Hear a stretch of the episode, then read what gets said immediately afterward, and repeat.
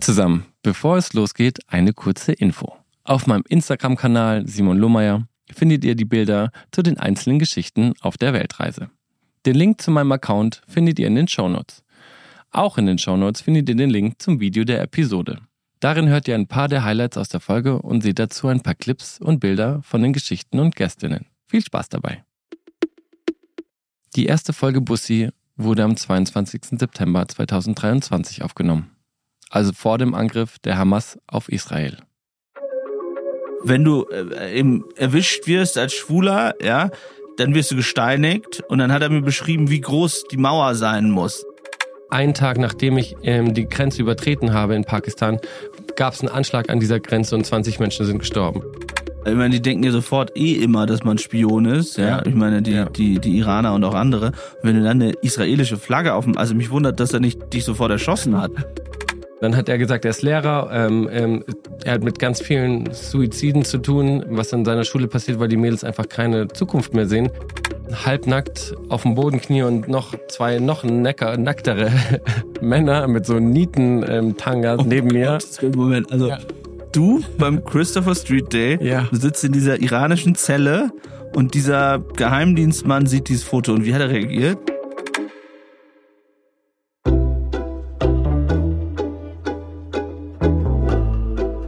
Hallo ihr Lieben und herzlich willkommen zu Bussi, meinem Interview-Roadtrip-Podcast. Ich bin Simon Lohmeier und ich reise gerade mit meinem 1984er knallgelben VW-Bus Bussi um die ganze Welt. Von Deutschland nach Indien, über Japan nach Amerika, runter Südamerika, Afrika und zurück nach Deutschland. Das dauert ungefähr zwei Jahre. Zwischendurch lasse ich meinen Bus stehen und komme für ein paar Wochen zurück in meine Heimat.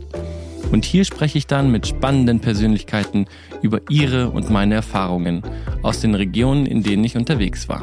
Und natürlich auch immer über die Menschen und das Leben selbst. Mein erster Gast ist mein guter Freund Paul Ronsheimer. Kriegsreporter, Buchautor, Journalist des Jahres, Podcaster, stellvertretender Chefredakteur der Bild und noch viel, viel mehr. Wir haben uns in München auf ein Bier getroffen und sprechen über drei Etappen meiner Reise. Iran, Pakistan und Afghanistan. Das passiert nicht chronologisch und wir springen ein bisschen zwischen Tee mit einem Taliban-Kämpfer, meiner Gefangenschaft im Iran und den Entwicklungen in Afghanistan. Aber ich finde es ein ganz tolles Gespräch und danke auch nochmal an Paul für den Support. Jetzt würde ich aber sagen, los geht's mit der ersten Folge Bussi. Ich freue mich riesig. Viel Spaß euch und Bussi Bussi. Hi Paul. Hallo Simon, jetzt hast du mich überrascht, während ich gerade noch einen Schluck dieses wunderbaren ähm, Biers getrunken habe. Und ähm, wo du gerade aus Afghanistan kommst, meine Frage, hast du da Bier gefunden noch oder gibt es gar keinen Alkohol mehr? Weil ich war ja auch viel in Afghanistan Ja. und es war so, dass bevor die Taliban kamen, es so Verstecke gab, auch der internationalen, die dann immer noch mal so Wein und Bier und so da hatten. Und auch als ich dann unter den Taliban wieder da war, kannte ich natürlich ein paar Leute, die dort waren und die hatten dann so ihre Whiskyflaschen irgendwo so unter den Tischen versteckt. Hast du da Alkohol gefunden? Ich, tatsächlich ähm, in, Afgas in Afghanistan gar nichts. Also Alkohol null. Ich muss sagen, ich hatte eine andere extreme Erfahrung gemacht, weil ich hatte da ähm, Zahnschmerzen und Zahnfleischentzündung und ähm, dann wurde mir da direkt ähm, Opium gereicht. Das ist gut. Gesagt, okay. Hast du es ausprobiert? Ich habe das erste Mal Opium geraucht und ich muss sagen, es hat jetzt nichts, man weiß, dass ich gerne mal einen, einen, einen Joint rauche. Ich muss sagen, Opium war nicht so, also war nicht so, ein, so, so, eine, so eine Klatsche wie ein, wie ein Joint. Ich war mir, ich, für mich war so, ich bin in den Sessel ge, gerutscht und ähm, ich, mir, ich war ein bisschen müde und ganz entspannt. Die Zahnschmerzen waren komplett weg. Und ich habe die Tage davor auch schon schlecht geschlafen, immer nachts äh, so Schmerzmittel reingehauen. Und ich habe durchgepennt und war eineinhalb Tage habe ich so gut geschlafen. Und seitdem bist du jetzt opiumabhängig. Nein, das ist nichts für mich, wirklich. Es war, es war einfach eine gute Medizin, würde ich sagen. Und so werde ich es auch in meinem Leben abhaken. Aber wie kriegt man dann da Opium? Also hast du denen einfach gesagt, du hast Zahnschmerzen und dann kam jemand mit Opium. ja, du, du weißt ja, wie es ist. Man, man, man trifft Leute und man hat dann irgendwie ein Grundvertrauen und Ja, und auf einmal hatte ich eine Opiumpfeife in der Hand. Also ist jetzt, glaube ich, was, was mir nicht so einfallen würde, äh, wenn ich in Afghanistan sitze unter den Taliban. Na gut, Opium finden die nicht so schlimm, ne? Aber. Ist mal so, mal so. Ich glaube, die machen viel Geld damit. Auf der anderen Seite verbieten sie es dann wieder. Und ja, aber ich glaube, ähm, die sind gute Schmuggler und die wissen, wie sie auch wahrscheinlich Alkohol ins Land kriegen. Aber ich habe davon, also ich muss sagen, ich habe ein kühles Bier sehr, sehr vermisst und ich bin so froh, dass wir jetzt eins zusammen haben können, weil ich habe jetzt drei Monate in Iran, Pakistan, Afghanistan nichts getrunken. Und wie war das dann, hier zurückzukommen? Und dann auf dem Oktoberfest zu sein. Und also, das ist doch. Also, ich kenne das auch von mir.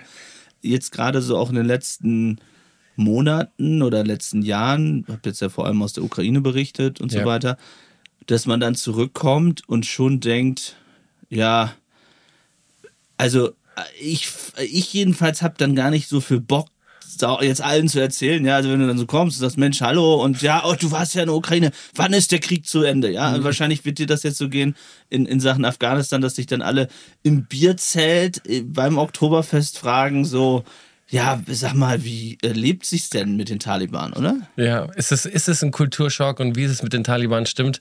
Ich meine, jetzt so, ach, das ist einfach für mich, ich glaube, im Reden und in, in so solchen Situationen jetzt wie mit dir kommt es mir noch viel mehr, weil vor sechs Tagen saß ich noch beim Tee trinken, Tee mit, mit einem Taliban, der mich eingeladen hat in Kabul, so, ähm, komm, ähm, komm mit zu mir nach Hause und dann habe ich mich mit seinen Jungs auf wo, so ein Wo hast du da gewohnt? Weil ich war immer im, im, im Serena Hotel, jetzt kann ich es ja sagen. Das ja. war sozusagen dieses das, bestbewachte Hotel. Und auch das, das, das, das ist ein Fünf-Sterne-Hotel da, da. Genau, da, also das war sozusagen, das mussten wir aus Sicherheitsgründen, die hatten halt so drei Mauern davor, ne? also bevor die Taliban ja. übernommen haben.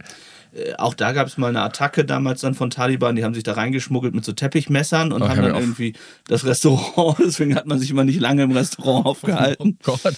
Aber tatsächlich, das Verrückte ist ja, ich war das letzte Mal in Afghanistan Ende 2021, weil es für Journalisten, also offizielle Journalisten sozusagen, äh, total schwierig geworden ist, reinzukommen. Ähm, aber du hast gerade vom Tee erzählt. Ja, die Sache ist, da müssen wir auch noch zurückkommen, weil ich, ähm, ich, ich hatte dich ja auch ähm, ge gefragt, wie das ist, soll ich da hin? Und dann haben wir noch eine gemeinsame Freundin, die Vanessa, die, die diese Doku gemacht hat, ähm, Kabul Luftbrücke. Dann habe ich auch noch Steve McCurry, den Fotografen, angeschrieben. Ich habe ihn mal interviewt und gefragt, so, hey, wie, der hat dieses berühmte Bild von dieser Afghanin gemacht mit den grünen Augen. Kennst du, erinnerst dich bestimmt. Und jeder hat mir eigentlich abgeraten, alle unsere Leute sind raus. Wir haben vor Ort keine Fixer mehr. Wir, wir können eigentlich dir gar nicht sagen, was, wie, wie, die, Lage, wie die Lage ist. Und, ähm, und du hast dich trotzdem getraut. Hast du nicht gedacht, als du da über die Grenze gehst, um Gottes Willen, alle Journalisten, die das jetzt auch kennen, irgendwie haben mir gesagt, so, don't geh da nicht, it. don't do it. Und du gehst einfach über die Grenze. So. Ja, aber ich, ich glaube, wir sind beide so Grenzgänger und ähm, ich wüsste auch, denn ja, also bei mir war es immer so, wenn jetzt wirklich alle abgeraten hätten, ja, zum Beispiel in der Zeit, als die Taliban da waren und ich jetzt niemanden gekannt hätte, der irgendwie da war, äh, so dann weiß ich nicht, ob ich es gemacht hätte, ehrlich gesagt. Wahrscheinlich, ich habe es glaube ich nur gemacht, weil ich war ja in Pakistan davor und ich hatte einen Afghanen getroffen, der mir, der mir so ein bisschen erzählt hat, wie, wie die Lage gerade ist. Ähm, und es hat sich eigentlich für mich annehmbar angehört. Ich war dann in Pakistan, in, Islamabad, auch in der, im, im Konsulat. Ähm, da hatte ich aber so einen kurzen Moment. Wir erinnern uns alle an diese Khashoggi-Nummer, wo der in, in, in Und du dachtest, du würdest da zerteilt werden. Ne? Warum? Ja. weil, du, weil, du, so schön bist. Ich wurde so, also da standen 200 Afghanen vor der Tür. Und der Security hat mich da genommen, der hat mich sofort reingezogen. Ich hatte sofort irgendwie so gleich meine Touristen-Whiteboy-Karte irgendwie anscheinend gespielt. Und ähm, und dann wurde ich da irgendwie ähm, in den Keller buxiert und ich dachte so, jetzt ist vorbei. Jetzt, jetzt, jetzt ist die Khashoggi-Nummer. Ich werde jetzt hier in Islamabad, ich werde jetzt hier einfach, ähm, ich tauche nie wieder auf. Ich werde in, in einem Koffer klein geteilt irgendwie wieder rausgetragen. Aber saß dann auf einmal vor dem, vor dem Konsul. Der, der saß da im, Schweig, im, im, im Schneidersitz auf, ähm, auf seiner Couch und hat mich nett befragt. Obviously auch ein Taliban. So. Was hat er so gefragt? Ähm, ob ich da jemanden kenne, wen ich kenne, was ich vorhabe. Und dann immer diese Standardfragen auch, die, die ich immer ganz Was hast du gesagt, ich will baden gehen, oder? ich meine, der muss ja auch denken, du warst total irre, oder? Also, Nein, der, die Freunde, gibt ja jetzt nicht so viel Tourismus momentan in Afghanistan. Nicht, nicht, nicht, nicht wirklich, aber ähm, die, der hat sich tatsächlich gefreut. Er war so, okay, ähm, die haben sich noch die Nummer von meinem Kontakt dort aufgeschrieben in, in Kabul. Und ähm, dann habe ich mein Visa bekommen. Und ähm, ja, und ich bin da nicht zerhacks, zerhackstückelt wieder rausge, raus, raus, raus, ähm, rausgetragen worden, sondern ich hatte, ich hatte ein gutes Gefühl. Und ähm, ich habe den auch gefragt, ähm, muss, ich, muss ich mir ernsthaft, muss ich mir Sorgen machen, dass mir was passiert? Und er, er meinte, von der, von der Sicherheitslage ist es wahrscheinlich das sicherste seit seit 20 Jahren. Also. Ja, da, das stimmt, das äh, würde ich auch so sehen, weil einfach, ich meine, die Taliban haben die Macht, die vorher die Leute angegriffen haben und ja. Leute entführt haben und Bombenanschläge durchgeführt ja. haben, sind eben an der Regierung. Aber es gibt ja einige Ausländer, die ähm, gekidnappt worden sind oder die in Gefangenschaft sind. Ein Engländer, ja. ein YouTuber, glaube ich, ne, der mhm. sozusagen da auch, ich würde mal sagen, ähnliches eigentlich vorhatte wie du. Der wollte, glaube ich, einfach einen Film machen. Ne? Vlogger war der, ne? Der, ja. ja, genau. Und hat irgendwie Waffen gekauft ähm, oder hat versucht, Waffen zu kaufen. Ich meine, bei solchen Geschichten, was ich dann aber immer noch so ein bisschen raushöre, ist, dass die sich ein bisschen doof verhalten oder irgendwas machen. Meinst du die Leute, die dann jetzt in Gefangenschaft Die dann in ja. Gefangenschaft kommen. Also so ganz ohne Grund ähm, ist, ist es dann meistens. Ich habe ja noch ein Erlebnis, wollte ich dir auch erzählen, das war im Iran, so ein paar Wochen davor. Da war ich in einem, in einem wunderschönen Bergdorf mit meinem, mit meinem gelben Bus, mit dem ich ja unterwegs bin, mit dem ich ja mittlerweile von München bis nach Afghanistan das gefahren bin. Das unauffälligste Auto, mit dem man sich ja, fortbewegen kann. Vor allem, wenn man dann noch israelische Flaggen dran hat, während man im Iran unterwegs ist. Oh ne? ja, die Geschichte kennst du, das stimmt. Und ich kam zurück zu, meinem, zu meiner gelben Zitrone und dann hängt eine Visitenkarte in meiner Tür, also an, an, an, am, ähm, am Scheibenwischer. Und es war die Karte vom deutschen Botschafter in Teheran.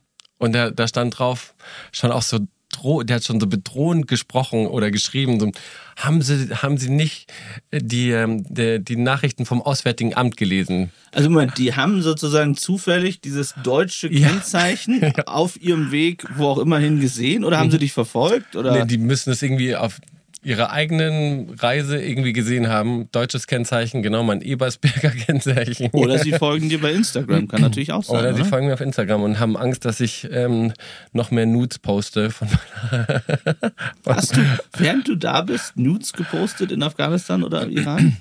Ich wusste noch, ich habe ja eins gepostet, dann, ähm, dann, dann hast du geschrieben, ähm, bitte pass auf dich auf. das gefällt denen gar nicht. Nee.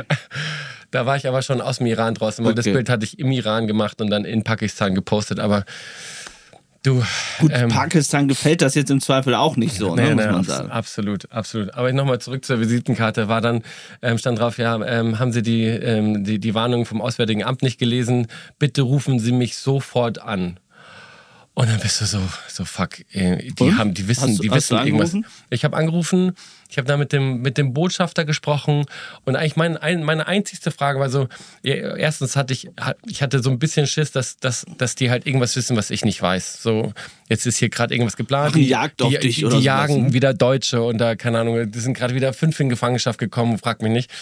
Und dann habe ich ihn gefragt, wann, wann, was, was ist denn die letzte Geschichte, wo, wo jemandem, einem, einem Deutschen was passiert ist? Und dann hat er mir von vor acht Monaten erzählt, dass ein deutscher Motorradfahrer ähm, festgenommen worden ist, weil er mit seiner Drohne über Militärgebiet geflogen ist. Ja gut, okay, das ist. Und ich denke mir so, ja gut, aber deswegen kann doch das Auswärtige Amt jetzt nicht irgendwie solche, solche Reisewarnungen aussprechen. Aber Moment, nur damit die Zuhörerinnen und Zuhörer verstehen, wo wir sind. Ne? Du warst erst im Iran und dann in Afghanistan, ne? Weil Iran, Pakistan, Afghanistan, ja, okay. genau.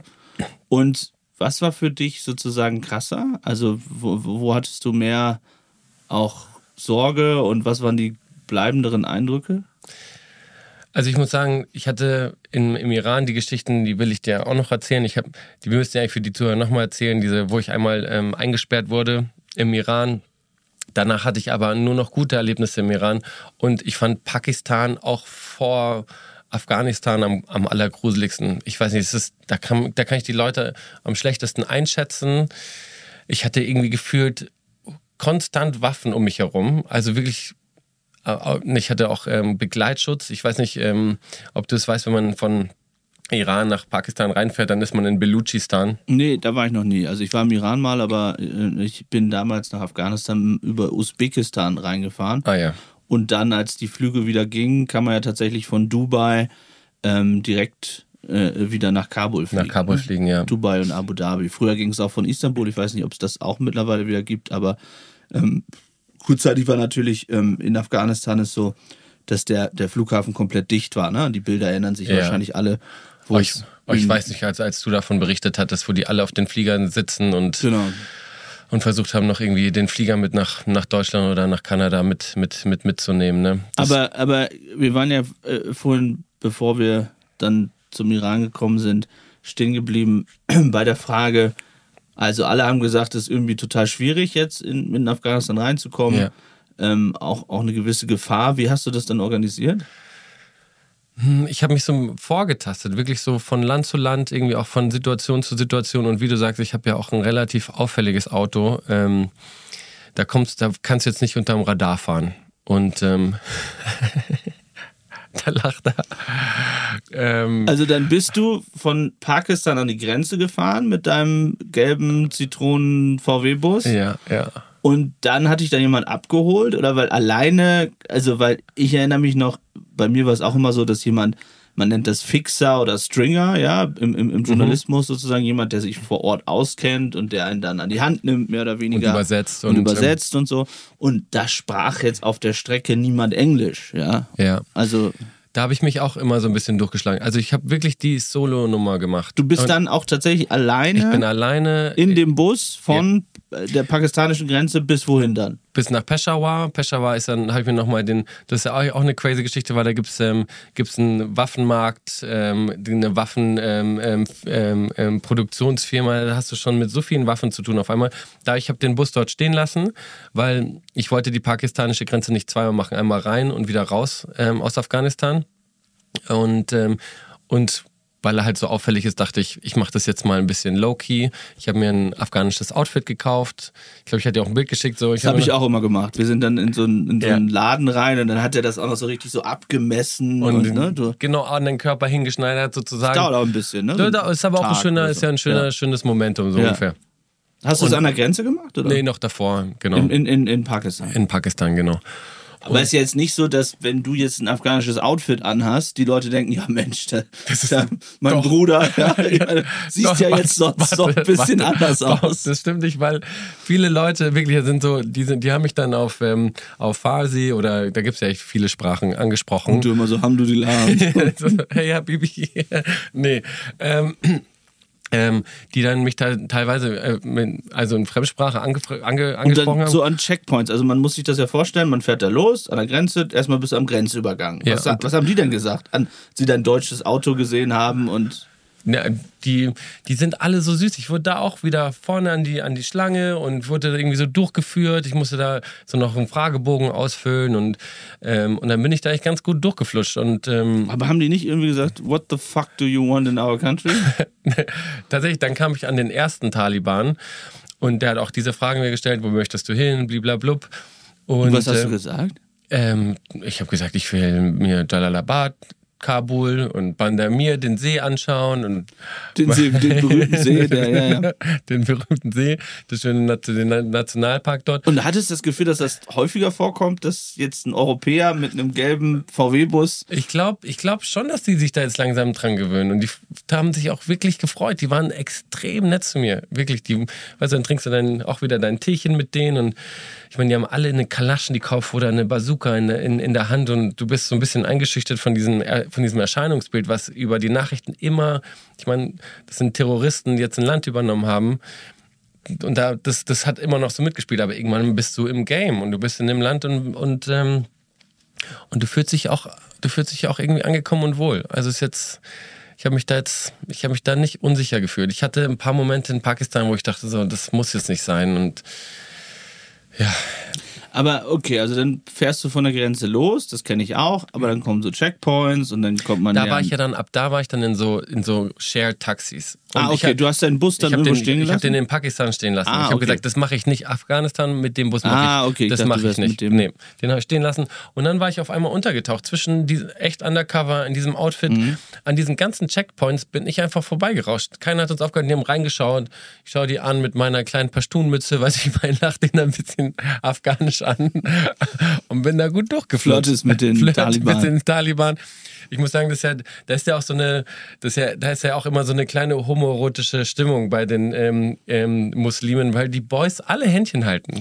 Ja, wobei sie natürlich die Homosexuellen jetzt nicht so besonders mögen. Da kann ich eine Geschichte erzählen, wo ich irgendwie vor dem äh, die, der Eroberung der Taliban einen Taliban-Richter interviewt habe in einem Ort, der mir berichtet hat, äh, wie man mit Homosexuellen dort umgehe. Ähm, und zwar ähm, hat er davon berichtet, dann natürlich dieses Finger abhacken bei Leuten, die irgendwas sta- äh, klauen und so weiter. Und er sagte, naja, wenn du äh, eben erwischt wirst als Schwuler, ja, dann wirst du gesteinigt und dann hat er mir beschrieben, wie groß die Mauer sein muss. Also irgendwie, weiß ich nicht, drei, drei Meter 50 oder so und hat dann so sehr plastisch beschrieben, ich bin ja schwul, ja, Ja. so, der wusste er aber nicht zum Glück, äh, wie er sozusagen dann äh, dort Schwule ermorden würde.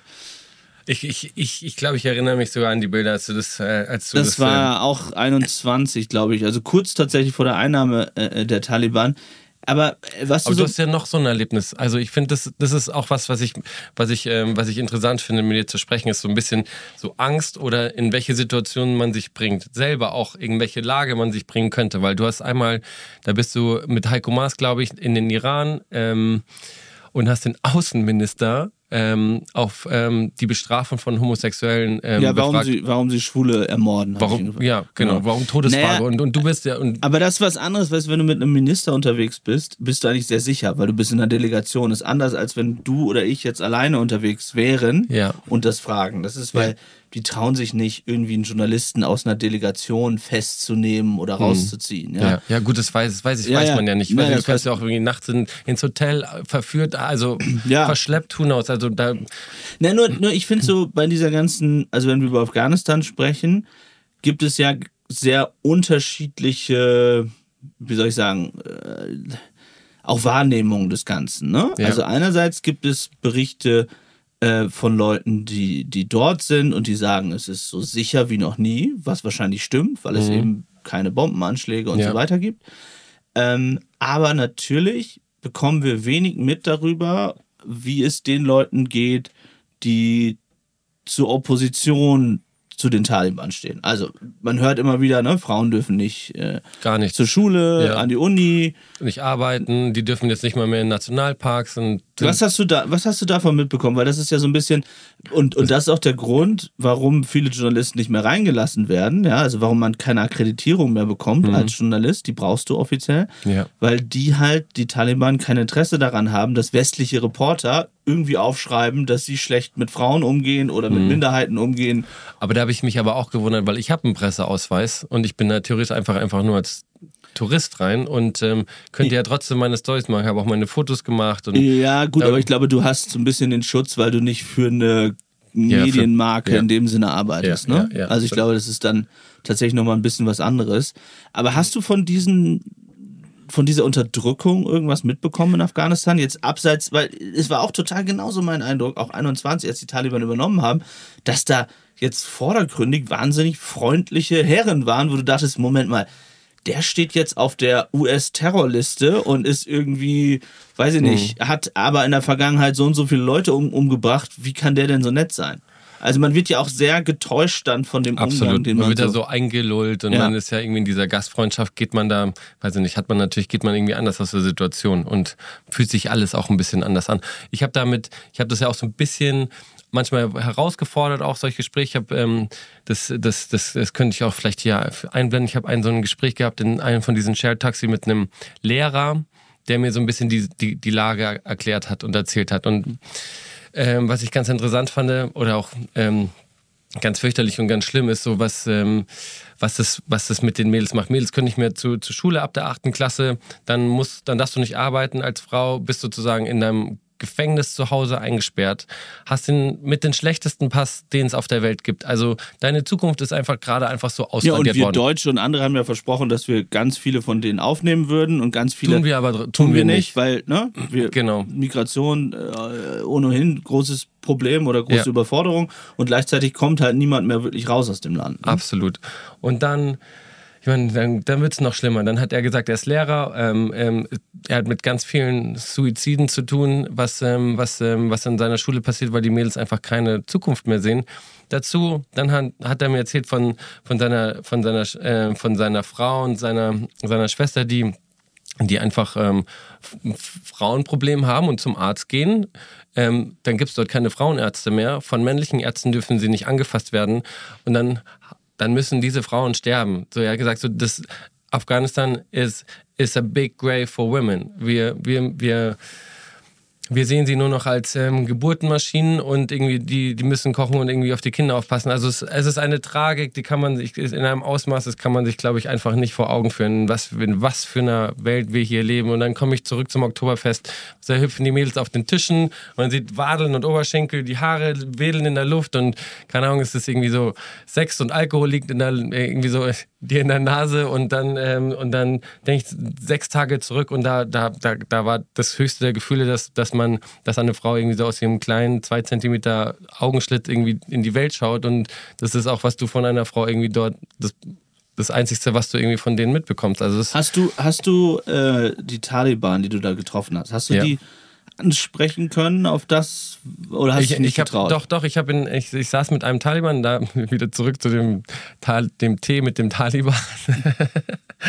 da sitze ich mit dem in seinem Wohnzimmer und zwei Freunde von denen. Ich meine, auch die, die Maschinengewehre lehnen an der Wand, man sitzt auf dem Boden, wird Tee gereicht und dann ähm, ähm, quatscht du mit denen. Erstmal so, ich war eben so die, die, die Höflichkeitsflauseln irgendwie so, ähm, so noch mitgemacht und dann dann habe ich so ein bisschen passiv gefragt, ähm, was, ähm, ich habe es, glaube ich, so formuliert, dass ähm, so der Westen, der, der beschwert sich ja über, über die Frauenrechte und ähm, dass Frauen nicht mehr arbeiten können. So, ähm, wie, wie, wie, wie, können, wie, wie, wie können Sie mir das erklären, dass Frauen nicht mehr zur Arbeit dürfen? Und ich habe das dann auch mit dem Krankenhaus und solche Sachen ich gesagt. Er, da hat er, er hatte eine Antwort, wo ich erstmal war so, okay, krass, also der, die, das ist an, also da Was haben hat er gesagt? Er hat gesagt, ähm, ähm, die Arbeitslosigkeit ist so schlimm in unserem Land, dass erstmal, dass wir uns erstmal drum kümmern, dass die Männer arbeiten. Eine Ausrede. Ja, Das oder so, so erst, jetzt müssen wir erstmal die Männer wieder Arbeit finden, weil denen geht's richtig schlecht, wenn sie nicht arbeiten. Dann fühlen sie sich nicht, fühlen sie sich nicht gewertschätzt und irgendwie dann sind sie nicht der Mann im Haus. Deswegen müssen die Männer jetzt erstmal wieder arbeiten. Das war seine Antwort. Und unabhängig davon, wie viele Tage warst du da und wie hast du da gelebt und wo hast du geschlafen und wie war so dein Gefühl da, für dich jetzt persönlich? Wie gesagt, ich bin also unterwegs, war ich mit diesen Share-Taxis. Das, das ist auch alles, ich meine, preislich kannst du ja für zwei, drei Euro kommst du da gut von A nach B. Geschlafen habe ich in Hotels. In Kabul war ich in einem Kaiba-Hotel. Ähm, da war es, ich war auch in einem in Charenau, das ist dieses Zentrum, Zentrum, das war auch super sicher. Ich meine, da hatte ich mal so eine Situation, wo ich, da bin ich die Straße entlang gelaufen abends, war schon dunkel in Kabul, eigentlich ist es auch so wild, wenn man darüber nachdenkt, jetzt im Nachhinein, Nachhinein kommt so ein, so ein schwer bewaffneter Taliban aus einem Hotel gestolpert und stolpert in mich rein mit seiner Waffe. Und das war, der hat mich aber so böse angeschaut, so abschätzig, dass das eigentlich das gruseligste Teil meiner ganzen Afghanistan-Reise war. Ähm, und ähm, Warum, was, was hat er irgendwas gesagt? Nee, es, war einfach nur, der hat mir so, der hat mir so nachgeschaut so, der hat mich so böse angeschaut. Und das, manchmal ich, ich, da hat man das Gefühl, ich meine, die, die hatten gerade noch Krieg. Ich weiß nicht, wie viele Menschen der selber schon auf dem Gewissen hat und irgendwo ist vielleicht dann auch bei jemandem mal was durchgebrannt. Der sah einfach nur crazy aus. Der hatte so einen, so einen Look und du kennst es, du kannst Menschen in die Augen schauen und man fühlt sich wohl und aufgehoben oder man weiß, der, die wird einem jetzt irgendwie nichts nichts, nichts tun und da war es genau das Gegenteil. Ich habe ich hab mich dann noch nicht mehr gedreht, äh, getraut, mich umzudrehen und bin die Straße weiter und habe einfach nur gehofft, dass er nicht schießt. Hm. Ja, also ich bin da, ich habe dann immer in Hotels gepennt und war da jetzt knapp eineinhalb Wochen. Waren da auch andere äh, ich habe internationale auch viele, Leute, ich habe ja? auch, ich hab auch ähm, zwei, zwei Mädels getroffen, die alleine gereist sind. Wirklich, wo Ja. kamen die her?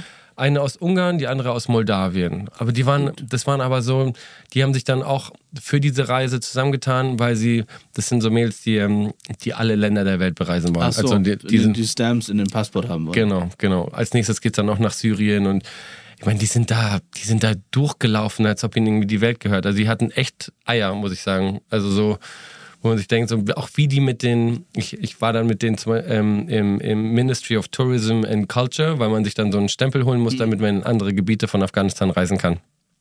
Und die haben da den Jungs die Ansagen gemacht und waren da so, wie ich so knallhart. Also äh, bei den Taliban, die du da äh, behandeln die dann Frauen aus westlichen Staaten anders? Also Ja, sind also ja. viel respektvoller? Zum Beispiel, ähm, ich weiß, das, das war bei euch, bei euch auch in den Nachrichten so, dass man, dass die Mädels jetzt nicht mehr in in Nationalpark gehen können. Bandamir, einer der schönsten Orte, wo ich in Afghanistan war, ist wirklich so ein, das ist ein, ein sandfarbener ähm, ähm, ähm, Gebirge, alles trocken und dann liegt da drin in so, einem- in so einem Tal so ein aquamarinblauer See. Also wirklich wie in so ein kleiner Juwel in der Landschaft. Ähm, und ähm, also ich glaube einer der schönsten ähm, Naturschauspiele, die Afghanistan zu bieten hat. Und da dürfen keine Frauen mehr hin. Die, die wurden ausgewiesen. Die werden, die, die die müssen jetzt, die, die müssen, also die müssen zu Hause bleiben und haben nicht mal mehr eine Chance, irgendwie mit ihrer Familie oder ihren Männern ähm, ähm, in, in, in, in einer der schönsten Nationalparks zu gehen. Also Was, was ich aber, erlebt aber die westlichen, westlichen Frauen und ähm, Touristen können da, können da rein. Also da, die werden nicht aufgehalten. Wa- Was ich erlebt habe, war, ähm, wie gesagt, das letzte Mal dort Ende 21, also schon ungefähr sechs Monate nach der Übernahme der Taliban, dass die Armut noch viel krasser geworden ist. Also ich war bestimmt 15 Mal in Afghanistan seit 2010, aber dass man merkt, dass eben diese westliche Unterstützung nicht mehr da ist, Ja. also dass es sozusagen der, der, der, Hunger noch viel größer geworden ist. Wie viel hast du von diesem Elend äh, ähm, miterlebt? Sozusagen? Ich glaube, das ist auch das ist auch wieder das Thema, weil Frauen Frauen ja nicht ähm, arbeiten dürfen. Das heißt, aber trotzdem vielleicht auch also Einkunft brauchen, vielleicht alleinerziehend sind, who knows? Und du siehst leider ganz viele, ganz, ganz viele Frauen auf der Straße, die betteln. Ähm, und ich habe, also auch das sind Bilder, das kann man sich nicht vorstellen, auf so, einer, auf so einem Art Highway, der ist aber nicht ähm, ähm, ähm, geteert, sondern ist einfach nur so eine Sand, Sand und Staub und dann stehen die Frauen da mit ihren Kindern komplett eingestaubt, wirklich so ein für, weiß nicht, also für Stunden und, und, und gehen da von Fenster zu Fenster. Also, also es sind Bilder, ich habe, also da bleibt einem einfach, weiß ich nicht, da bleibt einem wirklich so, da rutscht einem das Herz in die Hose, wenn man, wenn man, wenn man diese Art von Armut sieht. Ich hatte auch, ich bin so auf meinem Weg dann, als ich von, ich bin dann aus Afghanistan rausgeflogen, weil eine Sache war, ich bin nämlich einen Tag nach mir, Moment, den, äh, äh, wie viele Tage warst du dann da und wie bist du draus geflogen? Das verstehe ich nicht. Ich war eineinhalb Wochen in Afghanistan. Eineinhalb Wochen. Genau, und von Kabul bin ich dann wieder zurückgeflogen nach Pakistan, wo mein Auto stand. Ja.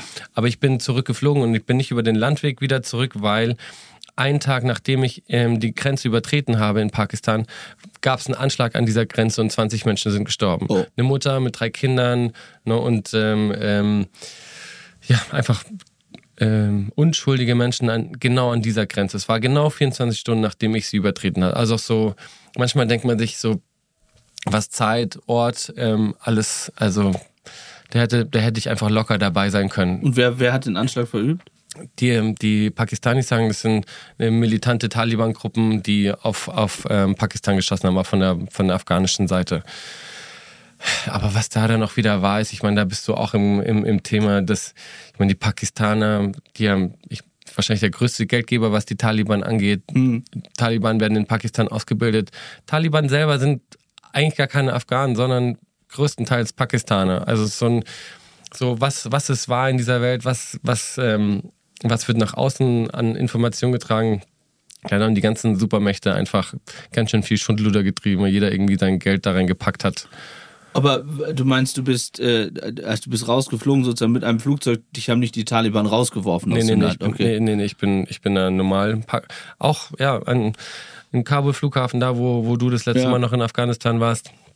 Das, ich meine, da gehen einem dann diese ganzen Bilder durch den Kopf und man, man kann das gar nicht glauben. Also, Und was, was nimmst du mit? Was glaubst du, in welche Richtung das, das Land sozusagen geht? Also was haben die Leute dir äh, erzählt? Also bei mir war es so, dass ich sehr viel darüber nachgedacht habe, macht es jetzt tatsächlich Sinn, dass man das Land gar nicht mehr unterstützt, weil man eben die Taliban boykottieren will, aber gleichzeitig, wenn man es eben nicht unterstützt und, und, und keine Hilfsgelder zahlt, ja, ähm, bedeutet es ja am Ende auch mehr Armut sozusagen für die einfache Bevölkerung. Und das ist so diese Gedanken, die ich immer die ganze Zeit hatte, ähm, als ich dort unterwegs war und, und ähm, mich immer gefragt habe, ja, was ist jetzt der richtige Umgang mit denen? Ne? Weil die werden ja nicht mehr weggehen, so, die mhm. Taliban sind jetzt da.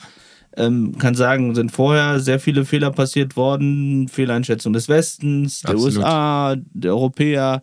Ähm, von allen Seiten. Von allen Seiten vielleicht auch die Wahrnehmung, dass die Unterstützung für die Taliban geringer ist innerhalb der afghanischen Bevölkerung, ähm, die vielleicht schon viel höher war, als wir uns das eingestehen wollten, all diese Dinge. Aber ja. jetzt ist ja Fakt, jetzt sind sie da und wir haben ja nicht so richtig einen Umgang gefunden damit bislang. Ich glaube, das, ähm, also was ich, was, was mich ja interessiert hat in dem, in, in dem Zusammenhang war, ähm, so was, wie, wie geht's euch? Und, und, und dann sagen die, die, die Mütter und die Frauen sagen so, das ist, das ist das erste Mal, dass ich meine Kinder wieder auf die Straße schicken kann, ohne dass es irgend, dass sie sich Angst, dass sie Angst haben müssen, dass, dass sie von der Bombe getroffen werden. Können, also das, das können, war auch mein Eindruck, das Sicherheitsgefühl, Sicherheitsgefühl ist, ist zurück. Ja. Es ist wieder so, die können sich bewegen und man muss sich, man muss sich tatsächlich keine Sorgen machen. Aber trotzdem wird das Land ja auf, auf eine Art und Weise ausgehungert.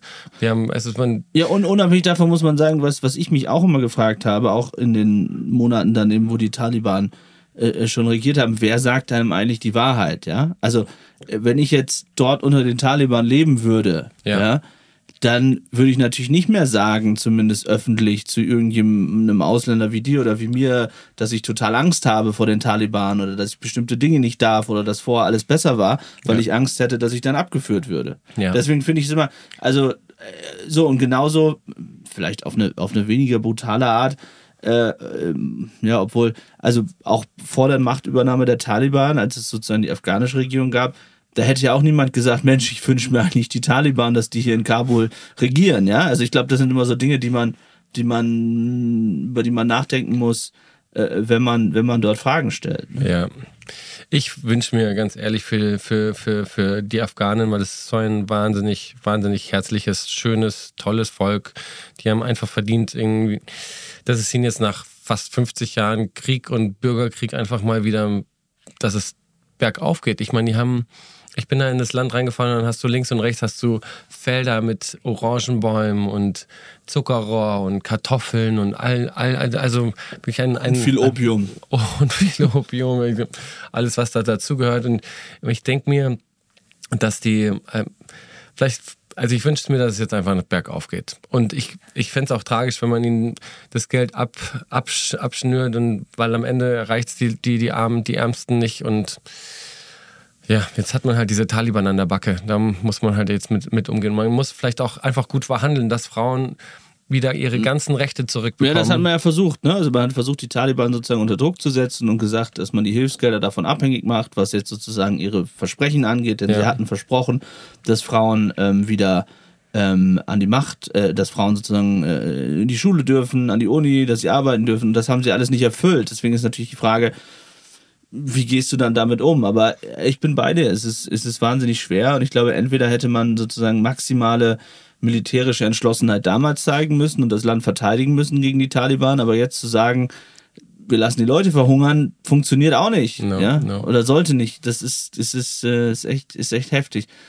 Ähm, ja, ein, ein Nachbarland, über das viele Flüchtlinge auch in den vergangenen zehn Jahren zu uns gekommen sind, ist ja der Iran. Ja.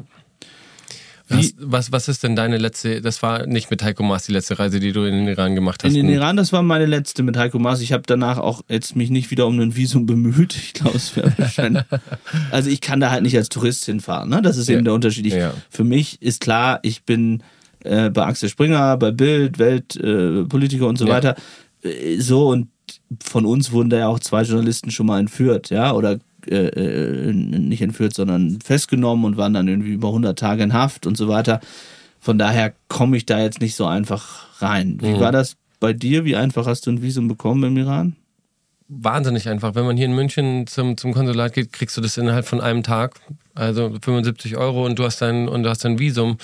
Ähm, da hatte aber auch noch, wir hatten sogar alle Iraner, also Deutsch-Iraner, alle hatten mir eigentlich auch gesagt, so, ähm, don't do it, man kann es nicht einschätzen. Weil die aktuelle Lage, die Demonstrationen seit letztes Jahr September. Genau, und man, ich, die haben ja auch einen wahnsinnig guten Geheimdienst. Da hat man, muss man Angst haben, dass man, dass man über ein Like dass es zurückgeführt wird, dass du die Proteste unterstützt hast. Und das hatte ich ja auch. Ich habe dann, ich hab dann, das hat. Das hast hat, du dann vorher irgendwas gelöscht? Ja, ich habe dann alle, all, all, all, diese Likes leider auch wieder zurückgezogen für meine eigene Sicherheit.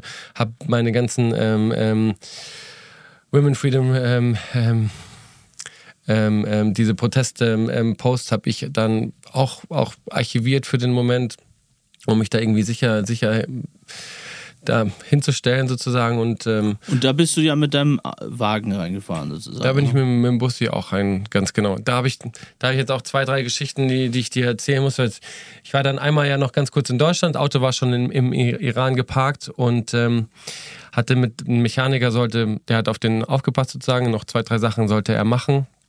Ähm, ich komme zurück in den Iran, alles noch Friede, Freude, Freie, Eierkuchen und er ähm, wollte auf einmal das Fünffache an Kohle, als was wir ausgemacht haben. Wie viel war das? 3000 Euro. Und, und 500 Euro waren ausgemacht. Okay. Also on top, was er noch bekommt, dann, was er davor schon bekommen hat. Dann ähm, hat er mir gedroht, ja, wenn ich ihm die Kohle nicht gebe, dann ähm, kann, ich, kann ich mein Auto vergessen. Und dann, weißt du, wenn dir so eine Drohung gemacht wird. Du hast die Polizei gerufen. ja, das ist so der Deutsche, da ist der Allmann. So 110 funktioniert wahrscheinlich nicht so in, in Iran. Nee, aber ich bin, dann, ich bin dann tatsächlich, weil der hat sein Auto in seiner Garage vor mein Auto gestellt. Ich konnte, der hatte den Schlüssel, der hatte alles. Ich hab, ich bin, der hat mich auch nicht mehr ins Haus gelassen. Und mein Auto ist eingesperrt bei einem Iraner, der anscheinend ähm, aber wieso hast du dem vorher vertraut? Also was war, warum? Weil ich, weil ich ein vertrauensvoller Mensch, ich liebe, ich, ich liebe Menschen und ich. Also du hast ihn irgendwo getroffen und der Ich habe den auf einem VW Classic ähm, Treffen in Isfahan kennengelernt. Der wurde mir auch. Ähm, ähm, wo man halt Leute kennenlernt, ne? Wo man halt Klassisches VW Classic Treffen in, im, Im Iran. Iran ja. Genau, und ähm, der wurde mir von anderen Leuten ähm, empfohlen und ähm, das war dann auch okay. Ich glaube nur, dass er über die Zeit, wo, wo mein Auto bei ihm war und der auch sieht, ich habe den ja mit, mit viel Liebe eingerichtet und ausgestattet und ich glaube, der ist ihm einfach ähm, die Geldbirne durchgebrannt und er hat gedacht, so, okay, ich kann jetzt Du warst zu lange weg. Und wie, wie hast du das Auto frei bekommen? Ja, dann zur Polizei. Ich habe denen meine Geschichte erzählt. Ähm, das war dann auch interessant, weil da bist du im Iran, bist du im Ausland und dann hast du mit Polizei zu tun. Und wie hast du geredet mit denen? Auf Englisch? Auf Englisch, ja. Okay. Einer hat Englisch gut verstanden. Ähm, und dann weißt du nicht, ob die, die, die können ja total entweder ab, ab also ich meine, wenn ich da jetzt verloren hätte, dann hätte ich, ich was hätte ich gemacht? Ich hätte, ich hätte ihm das Geld nicht geben können. Ich habe ja auch irgendwie ein Reisebudget und who knows.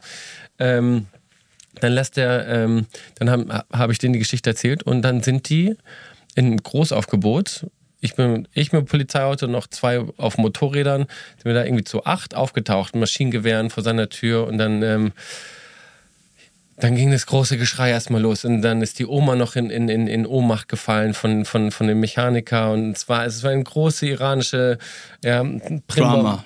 It was a big drama. Am Ende hat der, hat der 100 Euro mehr bekommen, als wir, was wir ausgemacht hatten. Ich hatte meinen mein Bus wieder und ähm, ja, aber es war auch meine, ehrlich, meine einzigste iranische Erfahrung, wo ich so ein bisschen aufs Korn genommen wurde. Und, wo ich und wie war das äh, mit der israelischen Flagge an dem, an dem Auto? Also, das, als du mir das erzählt hast, ich dachte, das darf nicht wahr sein. Ich meine, du hast so viele Flaggen an deinem Auto und bist durch den Iran gefahren. Ganz und, normale Kontrolle über eine Brücke. Aber Moment, also das könnte man ja vorher vielleicht wissen, dass das mit Israel und dem Iran, also das vorher alle Likes entfernt bei dir bei Instagram, aber hast vergessen, dass du eine israelische Flagge aber die war an deinem zwischen, Bulli hast. zwischen Dutzenden anderen Flaggen. So kleine Flaggen, muss man so sagen. Kleine, so ein kleines Stoffaufnäher, die hatte ich in die Tür sozusagen gepinnt in den Ländern, in denen ich schon war.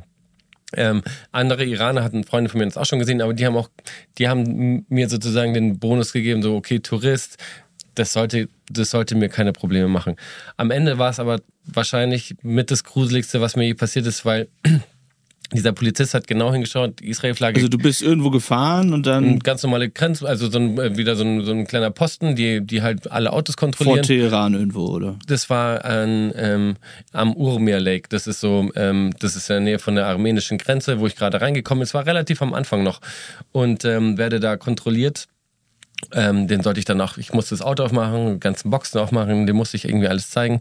Und dann findet er diese Flagge und dann, dann hatte der mich schon sofort auf den Kicker. Der dachte, ich bin irgendwie Ja, komisch. deutsch-israelischer Spion oder Ja gut, whatever. aber äh, ich meine, die denken ja sofort eh immer, dass man Spion ist. Ja. Ja. Ich meine, die, Ja. die, die Iraner und auch andere. Und wenn du dann eine israelische Flagge auf dem, also mich wundert, dass er nicht dich sofort erschossen hat. Vielleicht bin ich dann Wie hast du das dann gemacht? Also naiv, blöd, irgendwie noch gut noch rausgekommen. War Nee, dir das sofort klar, dass das irgendwie jetzt ein größeres Problem Nee, wird? der meinte einfach so, ich, gut, dann kannst du ja eh nicht anders als einfach mitspielen, was halt als nächstes passiert. Der hat mich in, in, in, in einen Container genommen, ohne Fenster, Tür zugesperrt und dann saß ich da mit diesem ähm, Dude von der Geheimpolizei. Ich merke das auch über die Zeit, weil der, der hat mich einfach professionell für eineinhalb Stunden auseinandergenommen. Was der, hat er so gefragt? der, Erstens nimmt er dein Handy und muss ich mit meinem Code aufmachen und dann sitzt der da gegenüber von dir. Moment, also deine ganzen Fotos Ja, und und, Paul, wir wissen, was hast du da ich so bin für kein Fotos? Unschuldslamm. Was, Hat er sich dann die Frauen alle angeschaut oder, Oh, oder war- hattest du Nacktfotos Ja, von dir? ah, natürlich. Und das, das hat Und mich auch- im Nachgang noch am meisten noch so. Ich meine, sorry. Was glaubst du, was passiert wäre, wenn du jetzt schwul wärst? Oh, jetzt, jetzt lass dir mal langsam erzählen, weil es ist, ist, ist, am Ende war es wahrscheinlich mein Glück, dass ich so viele Nacktfotos von, von mir, sozusagen, also Dickpics würde ich jetzt nicht sagen, aber das ist ja Reality. Man, Moment, Ja. also, also man muss sich das so vorstellen, du sitzt da in diesem Raum ohne Fenster, Ja. der Typ sagt, du musst jetzt dein Handy entsperren, Ja. weil er rausfinden will, ob du israelischer Spion bist. Ganz genau. Und wenn du es nicht gemacht hättest, hätte er wahrscheinlich wäre es sowieso schon vorbei gewesen, hätten die mich wahrscheinlich mitgenommen. eingesperrt ja. und so. Ja. Und, und der, was hat er auf Englisch gesagt? So, please uh, give me your phone. Oder, äh. Er hat es mir nur hingehalten, ich musste aufmachen und dann saß er vor mir. Und dann geht er da durch, ähm, durch alle WhatsApp-Chats. Der, der hat dann mit dem Ländercode auch alle meine israelischen ähm, Kontakte, hatte mich immer so, das- so das WhatsApp-Bild von denen gezeigt, so, who is this, what are they doing? Dann sind er, ist er durch alle meine Bilder. Aber wie viel, ich meine, man hat doch irgendwie zehntausende Bilder auf seinem, auf seinem ja, ich, iPhone, ne? der ist ja durchgescrollt. Ich, der hat auch wirklich, ähm, ich meine, theoretisch hat er da noch was, was gefunden auf meinem Handy, was, was hätte, was, Was hat er gefunden? Das war ein Bild vom letzten Jahr auf dem Christopher Street Day, wie ich ähm, halbnackt auf dem Boden knie und noch zwei noch nacker, nacktere Männer mit so Nieten-Tangas neben mir. Oh Gottes Willen, Moment. Also Ja. du beim Christopher Street Day, Ja. du sitzt in dieser iranischen Zelle und dieser Geheimdienstmann sieht dieses Foto und wie hat er reagiert? Naja, der, ich sehe ihn, wie er das anschaut, auch so todesernst. Er zeigt es mir, wie mit den ganzen anderen Chats und wie auch immer schon davor. Wenn er Fragen hat, hat es mir gezeigt und fragt mich, are you gay? Und auch so, gut, ich habe davor schon extrem viel gelogen. Also ich habe viel gepokert, ich habe also viele Falschaussagen sozusagen gemacht. Und da muss ich sagen, bin ich, ich bin ein bisschen, bin ein bisschen stolz, weil ich gut rausgekommen bin, hätte auch scheiße ausgehen können. Aber ich habe gesagt, didn't you see all the other photos on my phone? Also du hast angegeben mit den ganzen Frauenfotos, die du da noch so hast. So, genau, es ist so sozusagen, er kann, er kann jetzt nicht auf ein Bild anspielen, weißt du, wo ich obviously unter schwulen Männern the time of my life habe. Okay. so, mit Regenbogenfarbe im Gesicht und allem, was halt, alles, was wahrscheinlich ähm, das Gegenteil ist von jeder iranischen Ansicht und wo viele schon wahrscheinlich im Kopf kürzer gemacht worden sind. Naja, meine Bilder haben mich gerettet. Aber was hat er dann gesagt? Also er, Er hat dann nichts mehr gesagt. also er, hat er weiter guckt sich dieses Foto mit den Nieten und was Ja. auch immer, äh, dem Pimmel Christopher im Gesicht. Pimmel im Gesicht, Christopher Street Day an und, und sagt dann nichts mehr? Der hat, der hat nichts mehr gesagt. Nachdem, ich glaube, diese Antwort, das hat, glaube ich, auch Sinn gemacht. Weil ich, Was gesagt, glaubst du, wäre passiert, wenn du gesagt hättest, yes? Das, das wollen wir uns mal nicht ausmalen, oder? Ich weiß nicht. Ich war ja, ich bin ja sozusagen, ich bin alleine reisend.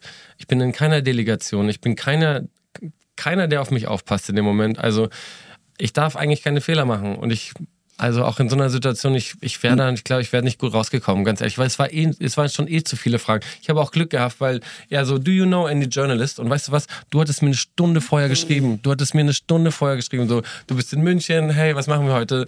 Und so, zum Glück kannte der deinen Namen auch einfach nicht. Weißt du, der ist ja, der war in meinen WhatsApp-Chats Zum Glück drin. hat er mich nicht gegoogelt, ne? Mit der Frage an den iranischen Außenminister, warum er Schwule hängt. Das hätte dann im Zusammenhang mit deinem CSD-Foto durchaus für ein paar Probleme führen können, glaube ich. Are you the boyfriend of Paul Ronsheimer?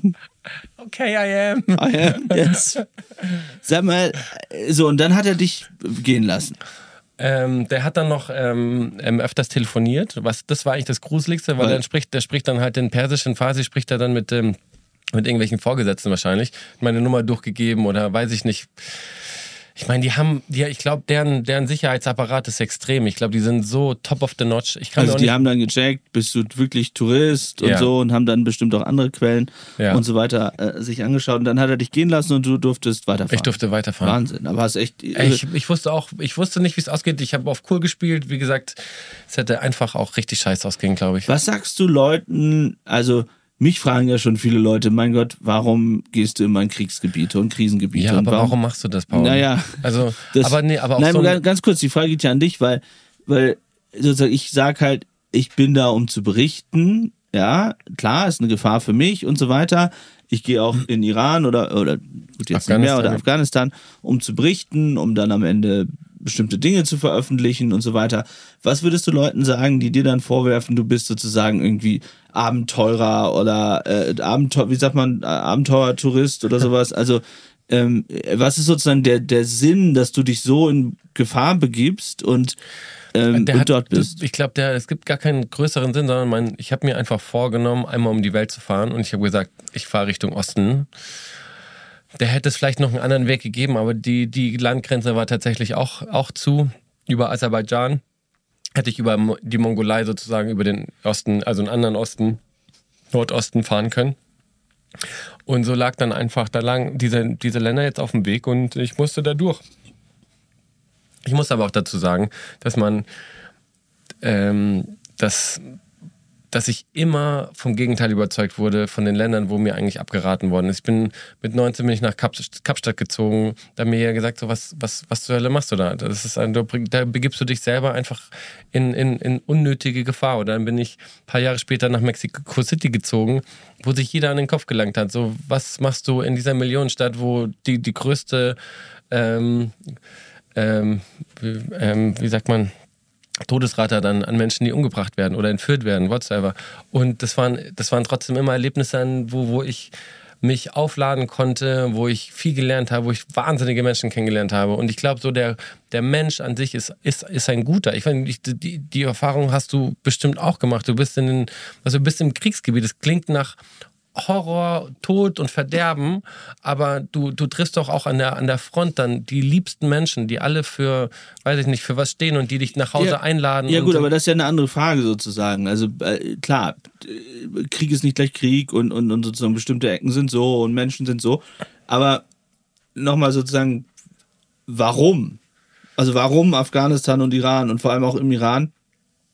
Ähm, wie, ich meine, du bist wieder freigekommen, ja, aber gleichzeitig weiß man, der hat mir im Kopf, dass irgendwie sau viele Frauen und auch andere und Männer eingesperrt, hingerichtet äh, äh, äh worden sind. Ja. Wie sehr ist das dann in deinem Kopf, aber wenn du da ist auch, was ich vorhin gesagt habe, ist es, das sind immer, da gab es immer einen Grund meist, also ziemlich wahrscheinlich gab es auch einen Grund dafür, warum die eingesperrt, äh, eingesperrt worden sind. Die haben, die ja, haben protestiert, die sind, weiß ich nicht. Ja gut, aber das ist ja erstmal mutig von, von den Iranerinnen und Iranern, Absolut. dort auf die Straße haben, zu gehen ja. und, und für ihre Rechte einzutreten. Absolut.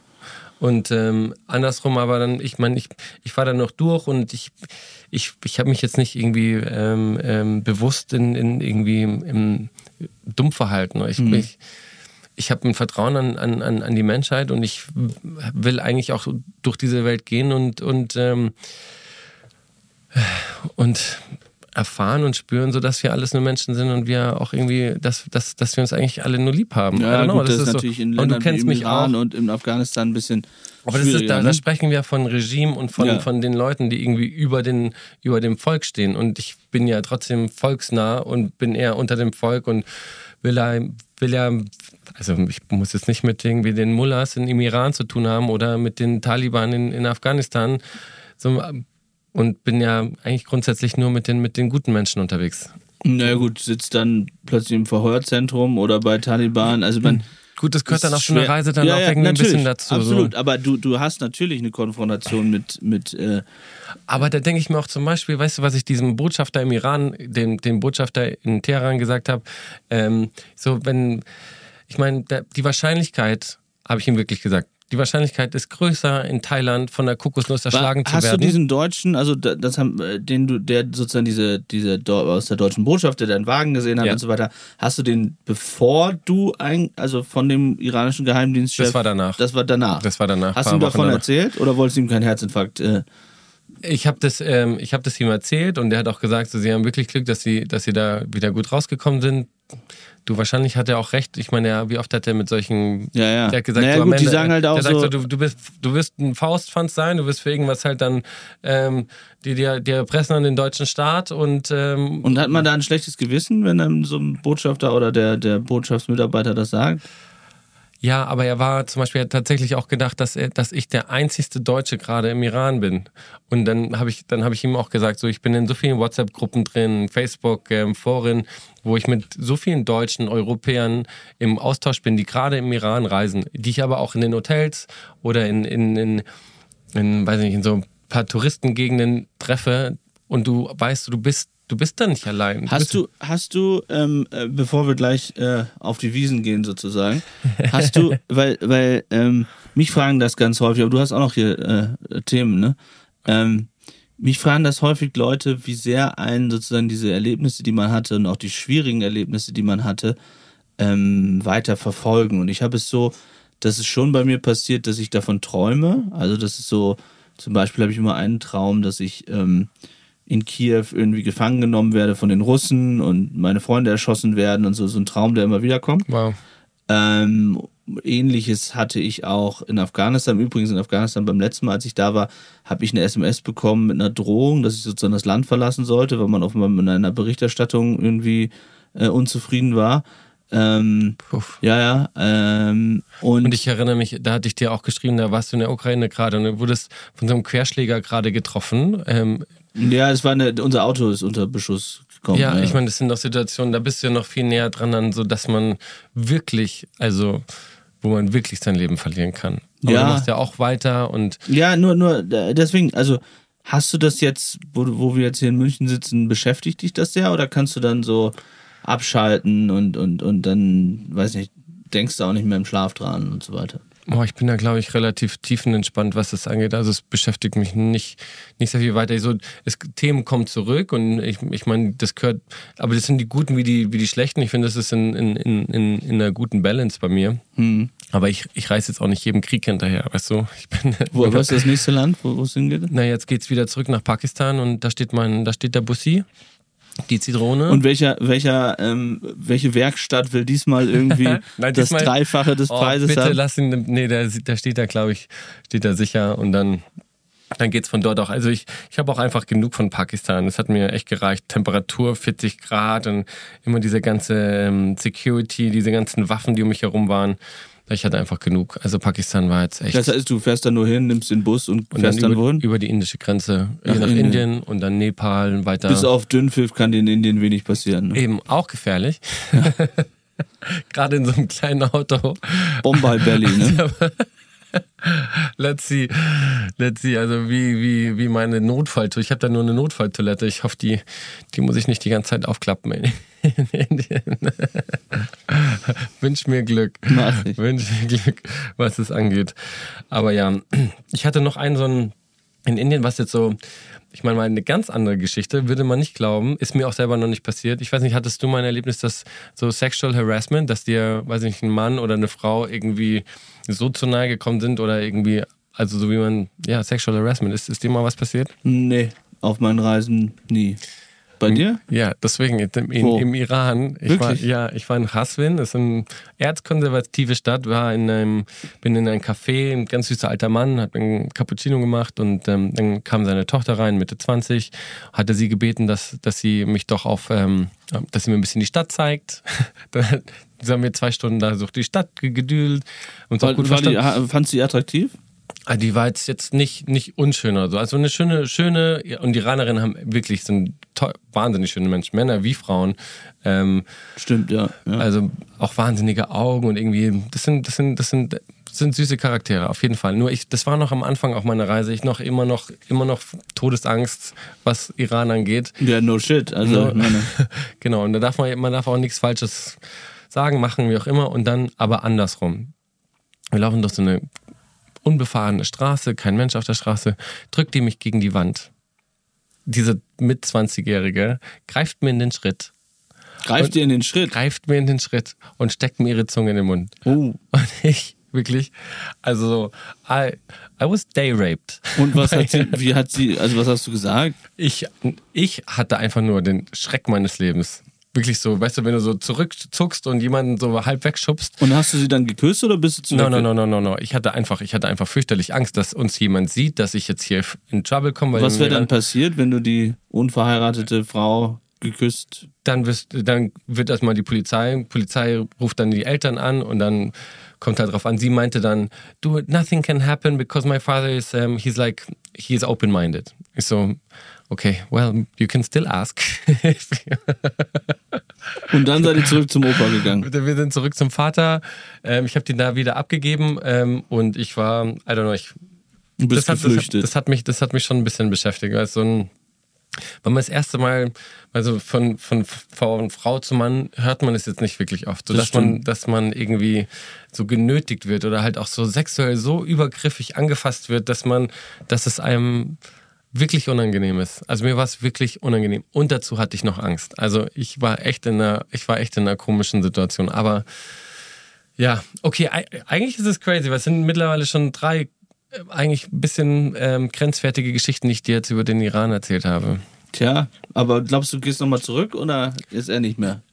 Naja, ich habe ja, ich weiß nicht, ob die, ob die mich dann auch lassen. Ich habe ja noch dieses sehr, das muss ich dann auch irgendwie in die Shownotes packen und so die Bilder ähm, ähm, wie, wie ich dieses, diese iranische Frau, die in ihrer komplett Burka, erinnerst du dich an das Bild, wo mhm. ich auf so einer Sanddüne im Iran. Wo du nackt äh, deinen Popo gezeigt hast.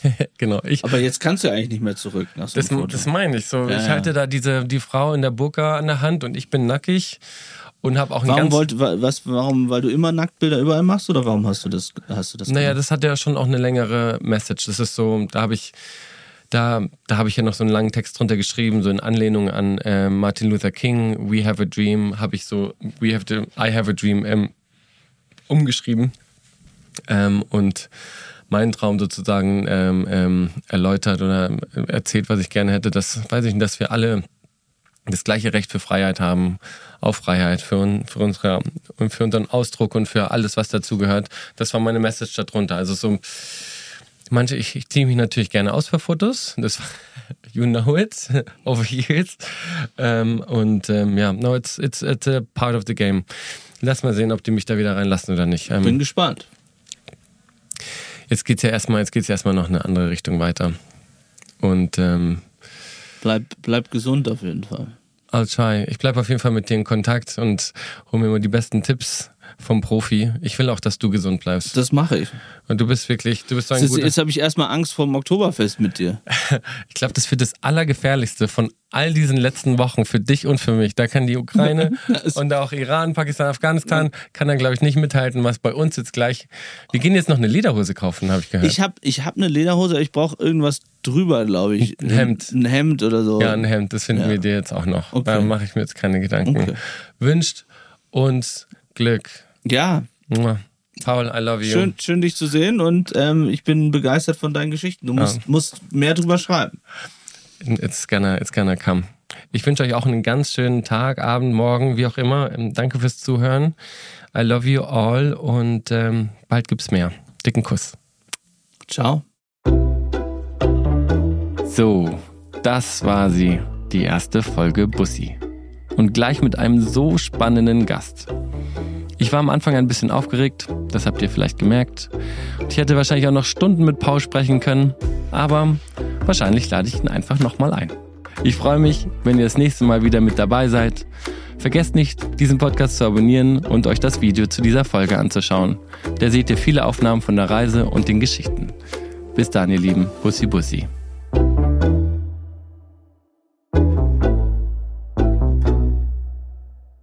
Bussi ist eine Produktion der We Make Them Wonder GmbH in Zusammenarbeit mit den Podstars bei OMR.